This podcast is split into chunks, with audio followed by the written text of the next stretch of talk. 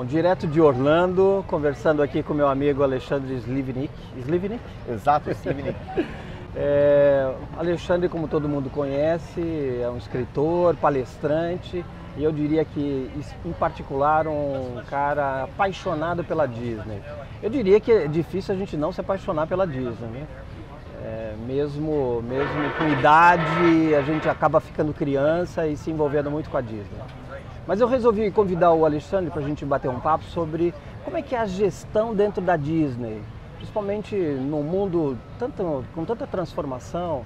E às vezes eu fico me perguntando como um legado tão bonito né, do Walt Disney continuou é, sendo perpétuo mesmo, né, literalmente perpétuo ao longo desses anos. Então eu gostaria de começar te perguntando, Alexandre, o que, que você conhece do modelo Disney que te chama atenção, que mais te marca, principalmente a gestão das pessoas, o RH? Bom, primeiro queria agradecer o convite, é uma honra estar aqui conversando com você. É um cara Legal. que eu admiro há muito tempo que vejo o seu trabalho, acompanho e sei uh, da sua contribuição para o RH no Brasil. E dizer que eu sou de fato um grande apaixonado pela Disney e entendo que a Disney é uma das empresas que mais conseguiu perpetuar a cultura por muito tempo. O que eu vejo na Disney, estudo a Disney desde 2010, isso então sete anos, oito anos que eu estudo a Disney, e eu entendo que muito da estratégia da Disney, e hoje a Disney foi reconhecida recentemente como a marca mais amada do mundo. Verdade. É, tem muita relação de como a Disney trata os seus colaboradores. E aí entra política de recursos humanos. E é, na minha opinião, o que mais encanta dentro da Disney, porque a forma que eles lidam com seus clientes internos. Quando eu estava estudando a Disney logo no começo, uma das coisas que mais uh, me marcou foi quando um diretor da Disney disse para mim, Alexandre, o grande segredo da Disney é encantar o cliente interno. Porque o encantamento do cliente externo é uma consequência, consequência. do encantamento do cliente interno. E aí o Walt Disney tem uma frase que eu acho maravilhosa. Imagina, o Walt Disney faleceu em 1966. A Walt Disney World aqui em Orlando não estava nem pronta, estava só sendo construída. E aí em 1966, imagina, naquela época o Walt Disney já falava assim: espero que os nossos cast members, ou colaboradores, como são chamados uhum. aqui na Disney, cast members, tratem uns aos outros da mesma forma que nós tratamos os nossos clientes, os nossos convidados. Então, dentro do RH da Disney, eles têm várias políticas maravilhosas e, maravilhosas e com certeza a gente pode aprofundar nesse papo, que tenho certeza que será delicioso. É, uma coisa que me chamou muita atenção, eu tive há dois dias atrás, foi a, o que eu imagino que deve ser uma política de, de faixas etárias e de origens. Eu uhum. encontrei uhum. atendentes é, velhos, né, assim, de idade e jovens, e também encontrei atendentes falando várias línguas, inclusive brasileiras. Isso me chamou muita atenção. É, isso é por uma questão do negócio? Isso é uma questão de uma política local? Como é que você vê isso? Tem duas questões. Primeiro, a cultura dos Estados Unidos, aqui existe uma política do governo norte-americano de incentivar que as empresas contratem aposentados, por exemplo. Então, se a gente vê no parque muitos idosos trabalhando, é porque aqui existe o, o que eles chamam de part-time. Você trabalha um dia por semana, dois dias por semana, ou algumas horas por semana. E aí, obviamente, qual a ideia do governo americano? Quando você tira um aposentado de casa para dar uma função para ele, ele tem uma menor possibilidade de ficar doente. Perfeito. E aí dá, gera me, uh, menos custo para o governo. Então, eles dão uma política de incentivo através de isenção de impostos para que as empresas contratem.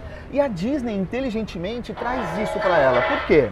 Porque ela consegue trazer um cara, um profissional qualificado e consegue trazer um cara por uma, duas, três dias por semana que está extremamente feliz em engajado naquela causa. E aí eu quero trazer um pouco, falando um pouco da cultura da Disney, se a gente pensar pessoas de diferentes países, né? Eu falei de faixa etária, eu vou falar por que, que nós temos aqui na Disney trabalhando pessoas do Brasil, uh, da Itália, da França, por quê? Os visitantes, os clientes da Disney vêm de todos os lugares do mundo. Perfeito. E tem algumas épocas que tem mais visitantes, por exemplo, do Brasil. Então eles contratam, então, eles têm um programa chamado, chamado ICP, que é International College Program. Eles contratam uh, estudantes para fazerem um estágio de três meses aqui na Disney. Então, durante esses três meses, eles estão extremamente felizes em fazer aquilo que eles fazem. E aí eles trazem também a ideia de. Eles falam inglês, mas o objetivo principal é dar conforto e atender bem os clientes, que, os clientes que vêm daquele país. Então, é um pouco sim da questão da cultura americana, mas a Disney aproveita para fazer isso Uma e tra transformar em engajamento, exatamente. Okay. Legal. É, como é que é a área de recursos humanos? Você tem ideia? É, é muito se... bacana quando a gente pensa em recursos humanos, né? Porque eu estava conversando com um, um, profissional que trabalha no RH da Disney alguns dois anos atrás E aí no Brasil eu sei que normalmente, não sei como é que está hoje, mas alguns anos atrás era em média um profissional de RH para cada 90 a 100 colaboradores.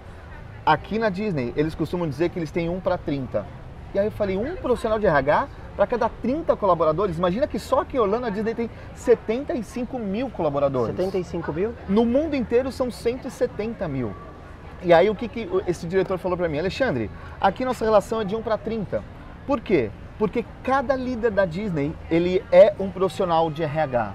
Eu falei, como assim? Porque é simples, normalmente quando você tem um problema, você é um líder na sua empresa, você fala assim, puxa, eu estou com um problema na minha equipe, passa para o RH resolver. Aqui cada líder tem as competências de um profissional de RH para resolver conflitos, para poder pensar na carreira daquele profissional. Então, o líder em si, ele vai ter os treinamentos. Ele é um gestor de pessoas. Ele é um gestor de pessoas, ah. exatamente. Isso eu achei maravilhoso. E aí tem várias políticas, como por exemplo, a avaliação de desempenho. Eles têm duas vezes por ano, tem avaliação de desempenho, eles têm muito Uh, o foco da Disney é ver as questões positivas que os seus colaboradores estão fazendo. Então eles têm, por exemplo, uma ferramenta uh, que é um formulário de reconhecimento. Qualquer colaborador da Disney pode andar com esse formulário e eu posso reconhecer o meu líder, posso reconhecer um liderado, posso reconhecer um par. Momento, a qualquer momento, ali, naquela atitude. Então, eu vi uma atitude positiva sua, eu vou lá e reconheço. E aí a Disney vai recompensar aqueles que foram reconhecidos. Porque qual é a tendência do comportamento? É que quando eu reconheço algo positivo em alguém, quando, obviamente a tendência é que no dia seguinte ele queira repetir claro, aquele comportamento. Claro. Então a Disney estimula positivamente que as pessoas continuem fazendo aquilo. É claro que existe um feedback que em algum momento ele vai dizer o que, que ele precisa melhorar, mas ao mesmo tempo eles preferem reforçar essa questão positiva. E para mim essa política de 1 para 30, de que cada líder é um gestor de pessoas, é sensacional, porque Perfeito. Está sempre olhando para as pessoas. Eu, Eles... acho, eu diria, Alexandre, que eu acho que essa é uma tendência mesmo no Brasil também. Eu às vezes costumo dizer de que a gente, recursos humanos, acabou ficando meio uma muleta, né? Sim. A gente acabou fazendo coisas que eram da responsabilidade dos nossos gestores. Né? É, ao mesmo tempo eu te perguntaria, como é que é o treinamento? Porque eu fico imaginando que é, você trazer essas pessoas, jovens, uhum velhos, enfim, idosos, e, e, e, colocar dentro dos parques e colocar nas atividades, na relação com seus clientes, eu imagino que deva requerer um nível de treinamento e capacitação Sem forte. Dúvida. É extremamente intenso. Eles têm cinco fases diferentes. A primeira fase eles têm um treinamento chamado Traditions, que é um treinamento de cultura, somente de cultura organizacional. É um treinamento de oito horas, onde eles vão falar das chaves da Disney, eles vão falar da cultura da Disney, do propósito da Disney, trazem a essência do Walt Disney, tanto é que eles saem de lá como responsáveis por perpetuar a história do Walt Disney. Então, todos passam por esse primeiro treinamento chamado Traditions. E na mesma sala tem lá um, um, um operador de caixa com um diretor que foi contratado. Então, no mesmo ambiente, não importa qual o seu cargo, qual a sua função, você vai fazer esse treinamento. Segundo treinamento é o treinamento da função. Então, se eu serei um caixa de uma loja, eu vou para a Universidade da Disney, Universidade Corporativa, e vou ser treinado em como operar o caixa. Pois bem, treinamento da função. Terceiro treinamento é o, é o treinamento reconhecer o local de trabalho. Ele vai, por exemplo, ser caixa de uma loja no Mad Kingdom. Ele conhece tudo no Mad Kingdom, porque ele não precisa, ele não pode só conhecer da loja, claro. ele tem que conhecer das atrações, tem que conhecer dos restaurantes, tem que, tem que conhecer de tudo, né, porque questões. os guests, os clientes vão perguntar para ele. Terceiro é só aí na terceira etapa que entra o líder, que é o treinamento on the job. Que aí o líder fica junto com esse liderado, vendo e acompanhando o trabalho dele. Até que o momento que ele vê, faz um checklist, ok, você já está pronto para fazer o seu trabalho. E aí vem a, a, próxima, a última etapa, que é o treinamento, que é o gerenciamento de carreira. O que é gerenciamento de carreira? A Universidade Corporativa da Disney disponibiliza cursos de graça para aquele, aqueles cast members que querem se desenvolver aqui dentro. Então, se eu sou um caixa hoje de uma loja e quero ser um diretor de entretenimento, eu entro lá no, no, na intranet, digo o que eu quero ser, eles, eles vão ter lá os cursos que eu participei, quais foram as funções que eu passei e vão desenhar uma trilha de Entendi. desenvolvimento para ele chegar onde ele quer. Isso de fato acontece? De fato acontece. Tem muita gente, tanto é que dizem que em média, as pessoas ficam aqui em média 10 anos trabalhando aqui dentro da Disney. Então é um desenvolvimento e é uma preocupação da Disney. Tanto é que eles só abrem para fora uma vaga quando eles esgotarem as possibilidades de contratar internamente. E uma, uma coisa interessante, 65% da alta liderança veio de baixo. Então é, é, algo extremamente importante, por quê? Porque com isso, voltando à sua pergunta anterior, eles conseguem manter e perenizar a cultura por muito mais tempo. Legal.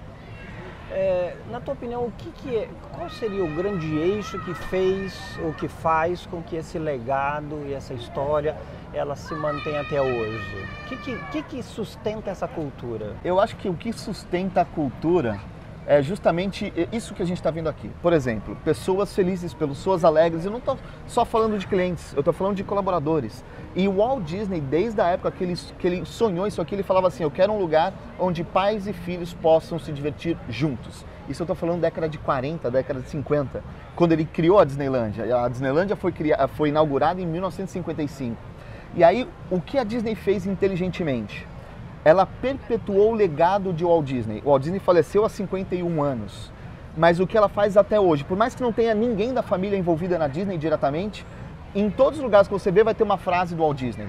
Nos treinamentos aqui para os cast members, eles falam: puxa, você está aqui por conta do Walt Disney. Você está aqui para perpetuar o legado do Walt Disney. Então, como o Walt Disney era um líder extremamente, é um líder que inspirava, era um grande gênio, as pessoas hoje estão muito mais aqui pelo propósito que o, que o Walt Disney criou do que simplesmente pelo dinheiro. Tanto é que muitos colaboradores aqui ganham um salário mínimo, ganham pouco. Uhum. Mas o que acaba motivando é muito mais o propósito de poder encantar essas pessoas que vêm de todos os lugares do mundo para serem felizes aqui na Disney ou na Disney em qualquer lugar do mundo. É, eu me lembro que eu acho que foi né, há dois dias atrás, na saída do parque, eram nove 10 horas da noite, a alegria e a felicidade das pessoas se despedindo de você, né? Dizendo tchau ou até amanhã, enfim. Com uma alegria, um sorriso. A gente já estava esbudegado, né? Do, Imagina, de um dia de diversão. 10, 11 eles... horas da noite. É e eles felizes, né? É. E aí eu, eu lembro da história da Dona Rose. Ela trabalhou por 55 anos na Disney.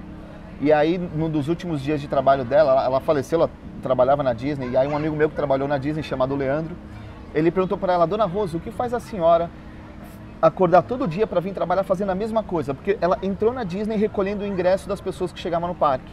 Depois de mais de 50 anos, ela continuava recolhendo o ingresso das pessoas que chegavam no parque. Aí ele perguntou: por que que o que, que faz a senhora ficar aqui durante mais de 50 anos só recolhendo o ingresso das pessoas que chegam? Ela respondeu para ele: Leandro, eu não tenho aqui a responsabilidade de recolher o ingresso das pessoas que chegam. Eu tenho a responsabilidade de dar o primeiro sorriso. Então é justamente isso. Quando, e aí trazendo para a nossa realidade no Brasil, que eu vejo também essa mudança lá. Quanto mais nós conseguirmos trazer para o nosso colaborador a responsabilidade dele, não a função, o propósito do porquê que ele está fazendo aquilo, a gente consegue ressignificar aquilo que ele faz. Quando a gente ressignifica, sem dúvida nenhuma, ele vai estar mais motivado e capacitado para criar momentos mágicos e falar tchau de uma forma genuína às 11 horas da noite, por exemplo. Tirando essa questão de, de ressignificar o propósito, que eu acho que tem tudo a ver isso que você está falando, qual, na tua opinião, que vive essas duas realidades, né? É, talvez Disney e outras empresas aqui do, da região e o Brasil, qual, na tua opinião, são os grandes, as grandes armadilhas, os dificultadores? Eu acho que a, a, grande lição, eu moro aqui nos Estados Unidos há três anos, estudo a Disney, como eu disse, há sete, quase oito anos. Uh, e aí eu tenho estudado muito as empresas americanas, né? Tenho estudado o modelo da Apple, tenho estudado o modelo do Circo de Soleil, modelo das Zappos, empresas americanas. É, acho que a grande armadilha no Brasil, aqui nos Estados Unidos também, mas é um pouco menos, é quando nós criarmos a complexidade da cultura. O que, que eu falo sobre complexidade? O RH tá chato. E eu costumo brincar, eu sou de RH, desde meus 16, 17 anos de idade, trabalho no meio de recursos humanos, mas às vezes o RH quer deixar complexo tudo. Por exemplo, vou dar um exemplo prático. Vamos discutir missão, visão e valores. E aí a gente coloca lá num quadrinho uma frase complexa com palavras bonitas, quando que na verdade você tem que fazer isso de uma forma simples. Você, quanto mais você simplificar as suas ações, mais efetivo vai ser para o seu colaborador da linha de frente. Entendi. Eu costumo dizer assim: você tem que criar ações que a sua vovozinha entenda. Uau. Nada contra as vovós, mas sabe quando você está num papo tomando um cafezinho no interior com a sua avó? Você tem que falar de uma maneira simples, que ela é do interior. É, é isso que tem que ser a cultura organizacional. Eu diria que o mundo complexo pede soluções simples. Pede soluções simples. É. E ser simples não é fácil. Não, não é. Então, não é simplório. Não é simplório. É um simples, inclusive, eu diria tem uma certa sofisticação sofisticação. Né? Sem dúvida. A Apple é um exemplo de simplicidade. Né? É um exemplo de simplicidade. de, de é, menos é mais. Né? E não só no produto, só no é produto. na forma de lidar com as pessoas, na é. forma de fazer a gestão da empresa. E aí a gente vê, por exemplo, a Apple mesmo, ela, simplicidade é um dos tópicos. Ela, ela fala assim, nós temos que fazer produtos simples, Sim. nós temos que decidir de forma simples. A Disney, por exemplo, ela tem quatro chaves que direcionam o comportamento de cada cast member aqui dentro. São as quatro chaves são, primeiro, segurança. Segurança é prioridade para a Disney. Se não tiver seguro, não abre o parque. Segunda chave é a cortesia. Eu preciso demonstrar essa minha cortesia para as pessoas que estão andando no parque. Depois da segurança, depois da cortesia, vem o show. E o show não é o show do Mickey na frente do castelo. É o show, é a forma que você olha no olho do cliente, a forma que está a sua, a sua roupa, a sua fantasia. E a quarta é a eficiência, que aí é o resultado. E que o que a Disney acredita? A eficiência é uma consequência dessas três primeiras chaves. Se você tem um local seguro, se você tem pessoas que, que conseguem oferecer essa cortesia, dando um show, você tem resultado, você tem eficiência, você fideliza. E essa, isso é simples. Qualquer pessoa que trabalhar na Disney, não importa a escolaridade, não importa quanto tempo uh, tem na área que atua, vai entender que segurança, cortesia, show e eficiência são quatro elementos extremamente importantes para o sucesso da Disney. Você, você que, que circula nos bastidores da Disney, consegue perceber a coerência do que, do que a gente vê em cima dos parques, do que a gente vê atrás, nos backstage, nos, nos na, na parte interna da Disney? Consigo, e é mágico ver que de fato tudo isso que a gente está falando acontece. Porém, a Disney é uma empresa que objetiva lucro, resultado. E aí a Disney tem algo que eu acho genial, que eu aprendi e levo desde que eu comecei a, a, a estudar a Disney, que eles conseguem separar bastidores e palco. Que, qual que é a ideia? Quando o cast member está no palco, é o momento dele brilhar, é o momento dele dar 110% da sua energia para encantar o seu cliente externo. Mas o momento de bastidor é o momento que ele tem para relaxar, que ele tem para chorar, que ele tem para desabafar com o seu líder. E aí quando a gente está nos bastidores, a gente não vai ver sorriso no rosto, a gente não vai ver pessoas can cantando de forma... A gente vai ver alguns, uhum. mas a grande maioria está no seu mundinho, está no seu celular, está no seu, no seu fone de ouvido e tudo bem. Porque é impossível ser 100% do claro. tempo assim como eles são no palco. E a grande sacada e estratégia da Disney é dar a liberdade para o seu colaborador brilhar no palco, mas a cada uma hora, uma hora e meia, dar a oportunidade de 20 minutos descansar no bastidor. É mais ou menos esse tempo, 20 minutos? Depende muito da função. Personagem, por exemplo, ele fica Sim. 20 minutos no palco, 20 minutos descansando. E aí, se você tem uma função que é no sol, você consegue descansar mais tempo. Então, depende muito do que você faz. Okay. Mas, normalmente, eles têm intervalos periódicos. E aí, as pessoas falam no Brasil, né? Eu tenho, atendo muitos clientes do varejo. Como é que eu faço para evitar que o meu funcionário use o celular ao, ao longo do dia do trabalho? Eu falo assim, primeiro, proibir é quase que impossível. Faz sentido. O que você tem que fazer é dar oportunidade para ele usar em algum momento em algum lugar. Então, algumas lojas estão criando no backstage a cada uma hora e meia. Né? Você tem 10 minutos para usar seu celular fazer resolver os seus problemas pessoais. Porque o que, que eu entendo e acredito muito nisso, escrevi no meu primeiro livro, O Poder da Atitude. Uh, não existe como a gente separar a vida pessoal e profissional. Ela é uma só. É impossível você pensar agora, 8 horas da manhã, vou entrar no meu trabalho vou esquecer todos os problemas que eu tenho lá em casa. Não! O que a Disney inteligentemente faz? Assim, vem para a empresa. Você vai ter durante o seu dia alguns momentos para você resolver as suas questões pessoais, porque é uma coisa só integrada. Quanto mais você estiver bem e feliz na sua vida pessoal, mais resultado você vai trazer, mais engajado você vai estar no seu trabalho. Então, existe uma coerência, mas também existe um respeito. Nos bastidores é o momento que o cast member está lá para descansar e se reenergizar para brilhar no palco. Legal. Fala um pouquinho da loja. É, essa loja, por exemplo, loja, né? é, essa loja é maravilhosa, é a maior loja da Disney do mundo. E aqui nós estamos em Disney Springs, que é a parte. Aliás, Disney Springs tem algo sensacional, porque eles criaram uma estratégia onde durante o dia as pessoas passeiam no parque e à noite elas vêm para Disney Springs para curtir restaurantes, compras e tudo mais. E aqui tem essa loja que é a maior loja do mundo, você encontra absolutamente tudo sobre a Disney. Claro, pensando na quarta chave que é a eficiência, eles querem trazer esse resultado e vender cada vez mais. Legal. Alexandre, me fala um pouquinho como você imagina essa organização no futuro. Nós estamos falando de, de transformações digitais, nós estamos falando de uma grande revolução industrial, a quarta revolução industrial. Falando de, de bio, biologia, de a, a, inteligência artificial. Como é que você vê essa organização que ela é muito sensorial, né? É, ela é humana. Como é que você vê essa organização no futuro? Eu tive uma oportunidade de ano passado de fazer uma imersão no Vale do Silício. E lá eu vi várias empresas disruptivas e como elas estão transformando o mercado. E de fato o mundo está mudando e está mudando rápido. Só que algo que as empresas e principalmente os clientes não abrem mão é justamente essa relação humana por mais que veja uma, venha uma empresa disruptiva como Uber, por exemplo, ela precisa do motorista fazendo essa relação humana. Talvez no futuro tenhamos carros que eles vão sozinhos no lugar, mas ao mesmo tempo, hoje em dia, no modelo que existe, precisa do ser humano. E o que a Disney faz? Ela consegue manter essa relação. Ela consegue muito, muito incentivar que essa relação aconteça. Então, por que, que a Disney é o que é? É uma das empresas, é a empresa mais amada do mundo e você vê as ações da Disney ultimamente estão crescendo assustadoramente. Por quê? Ela não larga essa essência. E talvez o Walt Disney lá na década de 50, ele foi disruptivo dentro da área de entretenimento. Até hoje não tem quase nenhum concorrente à altura que entrega o serviço que a Disney entrega. Então, o que eu vejo hoje, pensando em futuro, a Disney vai aproveitar essa tecnologia toda e vai poder, com o conteúdo que ela gera, chegar a muito mais lares, a muito mais pessoas. Então, ela vai potencializar a quantidade de clientes, Entendi. de pessoas que podem absorver o conteúdo Disney. Legal. Joia. Prazer vê-lo, encontrar aqui em Orlando e falar sobre Disney. Prazer foi meu, agradeço Legal. a oportunidade. Obrigado, mano. Valeu.